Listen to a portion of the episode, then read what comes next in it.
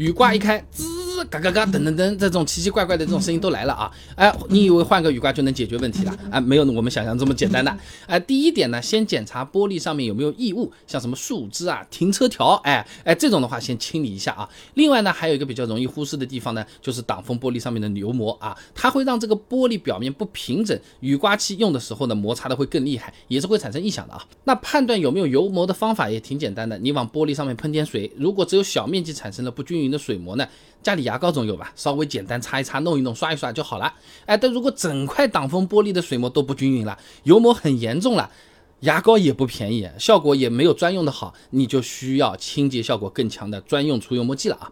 那第二点呢，就是看这个雨刮它是不是老化了。西南交通大学的黄光涛发了一篇硕士论文啊，雨刮系统振动噪声特性分析里面他说啊，这雨刮在上下换向的时候，这胶条的刀口会发生翻转，这个过程啊，它是会产生复杂的换向噪声的啊。新雨刮的这个胶条刀口它挺软的，上下刮刷的时候是可以轻松的来回翻转的。哎，但是刀口老。老化变硬之后，弹性没那么好了，呃，表面也坑坑洼洼了。这雨刮换向的时候啊，阻力比较大了，就容易抖动，发出这种哒哒哒哒哒这种声音，有的甚至会跳啊。那有需要换雨刮的朋友呢，这里也给各位朋友做个小推荐，你可以看看国家备胎说车新升级过的无骨雨刮啊。那这款雨刮呢，是我们去雨刮工厂做了实地考察，呃，才推出的啊。那它的这个胶条涂层的耐磨性会更好，钢片和卡扣部位的材质也是做了相应的升级的。哎，装在车上的使用效果，各位朋友也可以看一下啊。你可以看到刮到过的地方基本上。上没有漏刮的现象，雨刮摆幅呢也比较顺畅，噪音呢基本上也不太明显了啊。接着我来讲第三点啊，